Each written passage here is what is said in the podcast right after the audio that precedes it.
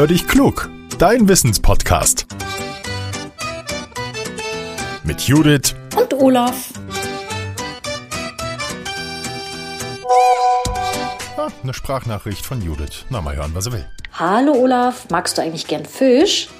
Heute haben wir eine Fischfrage. Und zwar kommt die von Felicitas. Komm, wir hören mal rein.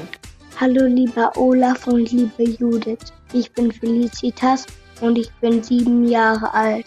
Ich möchte gerne wissen, was der Unterschied zwischen Lachs ist und Seelachs.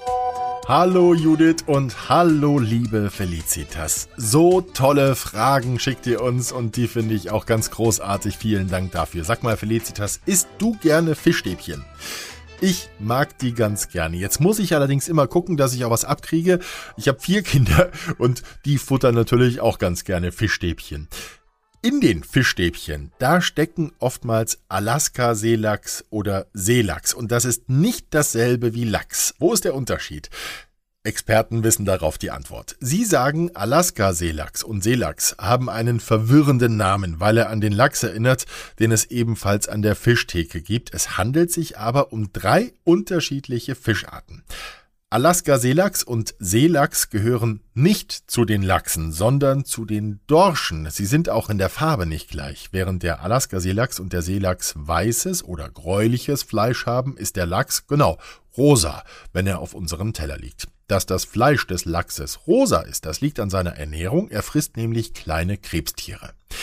Und diese Fische, die leben auch in unterschiedlichen Gewässern. Der Alaska-Seelachs, der lebt an den Küsten des nördlichen Pazifiks und wenn Fischer ihn dort fangen, dann wird er meistens direkt an Bord verarbeitet. Das Fleisch ist fein und zart. Genutzt wird dieser Fisch vor allem für Tiefkühlprodukte. Die Menschen können ihn dann als Filet kaufen oder eben in Form als Fischstäbchen. Wenn sie ihn in die Pfanne legen, dann können sie ihn lecker zubereiten. Der Alaska-Seelachs wird auch pazifischer Pollack genannt.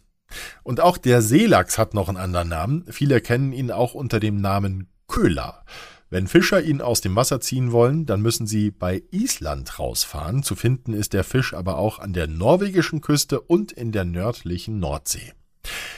Der Lachs mit seinem rötlichen Fleisch, der ist in den atlantischen Gewässern zu Hause, außerdem lebt er in der Ostsee und zum Leichen zieht er in die Flüsse. Das Weibchen legt dann Eier ab, sodass sie vom Männchen befruchtet werden können und so entsteht dann der Lachsnachwuchs. Zu schaffen macht den Fischen, dass das Wasser nicht immer sauber ist. Außerdem verbaut der Mensch die Natur. Das wird für die Fische zum Problem.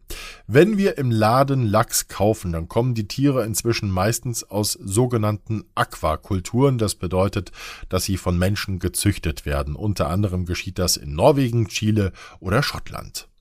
Wenn wir einkaufen, dann können wir darauf achten, dass die Fische umweltverträglich gefangen wurden. Erkennen können wir das an dem blauen Zeichen des Marine Stewardship Council, abgekürzt MSC. Darauf mal achten. Handelt es sich um Zuchtfische, dann empfehlen Experten Produkte mit Biosiegeln. Das sind dann zum Beispiel Bioland oder Naturland. So, liebe Felicitas, Frage beantwortet. Wenn ihr, liebe Hörerinnen und Hörer, auch meine Frage habt, dann immer her damit. Wir freuen uns drüber. Macht es wie Felicitas und nehmt einfach eine Sprachmemo auf und die schickt ihr an hallo at podcast-factory.de oder noch einfacher nutzt unsere Speakpipe. Den Link dazu findet ihr in den Show Notes. Teilt unsere Podcast-Folge auch gerne, wenn ihr sie spannend findet. Wir freuen uns sehr darüber, denn ganz klar, wir werden gerne von vielen gehört. Abonniert uns auch, dann bekommt ihr immer mittwochs eine Nachricht, wenn die neue Folge da ist. Jetzt sage ich Tschüss und schmeiß mir ein paar mh, hm, Fischstäbchen in die Pfanne. Bis nächste Woche, euer Olaf. Mmh, lecker.